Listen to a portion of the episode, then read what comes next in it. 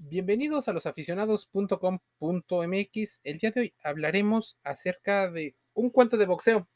Para muchos el boxeo es un deporte de combate que también es entretenido. Muchas veces el deporte es testigo de regresos asombrosos, de las vueltas que da la vida, que las segundas revanchas existen. Bueno, de la vuelta a la actividad de atletas que por diversas razones se habían alejado por su disciplina. Para asombro de propios y extraños, las habilidades que los atletas y los aficionados desarrollan tienen mucho que ver y generan mucha expectativa. Para los expertos, las personas que regresan o que no tienen una, un entrenamiento y un nivel eh, estable, podría suponer pérdidas, pero por eso el cuento sobre boxeo, segundo aire, nos muestra una cara diferente a todo esto. Dichas ausencias en ocasiones son obligadas por lesiones, por suspensiones debidas a malas conductas, el uso de sustancias prohibidas, incluso por las circunstancias del entorno familiar.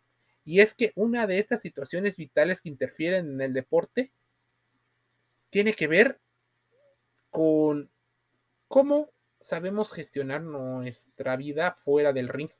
El cuento Segundo Aire del escritor estadounidense Talbert Jocelyn nos cuenta una historia. Danny Darrell recobra el conocimiento tras el knockout sufrido en su segunda pelea contra Butch York, donde perdió el campeonato mundial de los pesos medianos. Entonces, date cuenta cómo se empieza a volver un poco dramático la situación. Y no es que se necesite haber un drama para darte cuenta de muchas de estas situaciones te das cuenta cómo desconcertado el joven pugilista Talbert, o el que describe Talbert, porque el protagonista es, Danny Darrell, eh, se va a su esquina. Aún con las dolencias del golpe, junto a él ve en esa esquina a un desconocido de cabello gris. Una vez al despertar en los vestidores de la arena donde se celebró el combate, se encuentra en plena calle con una herida en la cabeza así empieza a pasar. Y es más, ocurre muy a menudo en peleas clandestinas, en las cuales, para evitar las consecuencias eh, legales y médicas que se tiene, deciden en muchas ocasiones a los peleadores sacarlos a las calles para que pareciera que fue un conflicto entre pandillas. El desconocido le dice que fue víctima de un asalto donde lo golpearon con un palo y lo llama por otro nombre. Lo llama Moore. El destronado monarca no comprende. Le explica al hombre que él es Danny Darrell y que acaba de perder una pelea por el título. Eso es imposible, le contesta el otro, porque ese pugilista que afirma ser murió la misma noche de su derrota en un accidente automovilístico hace cinco años. El desconcierto y la incredulidad se apoderan de Darrell, quien averigua con total sorpresa que ha vivido los últimos años en un pueblo costero como un conserje de un mercado y es conocido por los locatarios como Bus. No conforme con lo que le cuentan quienes aseguran ser sus amigos, tiene una imagen avejentada, casi irreconocible que no se puede eh, distinguir a simple vista ni siquiera con un espejo se comienza a investigar acerca de la supuesta muerte del depuesto campeón que está convencido ser. Entonces se descubre con ayuda de los viejos periódicos y recuerdos que le llegan de repente la traición de uno de sus hombres de confianza, a quien debe mucho de sus derrotas y haber sido dado por muerto en el percance carretero. Asimismo, averigua que ese viejo camarada ahora entrena al vigente campeón de los pesos medianos, al que le arrebató con trampas el preciado cinturón.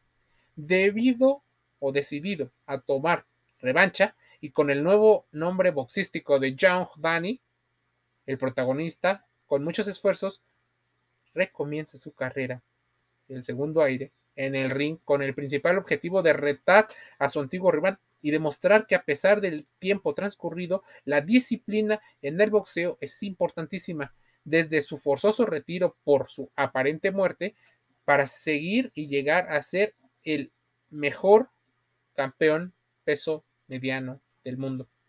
Pueden encontrar este relato en la colección A Puño Limpio, recopilado por el analista de boxeo Eduardo Lamazón, para lo que muchos ubican como Lama, Lama, Lamita, y atestiguar tanto en el deporte como en la vida podemos experimentar un segundo aire, la oportunidad de retomar el camino con renovados bríos cuando todo parecía perdido. Y yo sé que si eres seguidor de los aficionados.com.mx, habrás escuchado otros relatos en el podcast de el estimado Alejandro Carr. De su pluma nos ha llevado a el boxeo, pero nos ha llevado también a los Juegos Olímpicos, hemos puesto música, cine y otras situaciones que rodean a cualquier deportista. Esto le da muchísimo aire, pues el sitio web de losaficionados.com busca que tengas diferentes perspectivas de la misma situación, porque el deporte no solo es lo que vemos, sino también el proceso que está detrás de.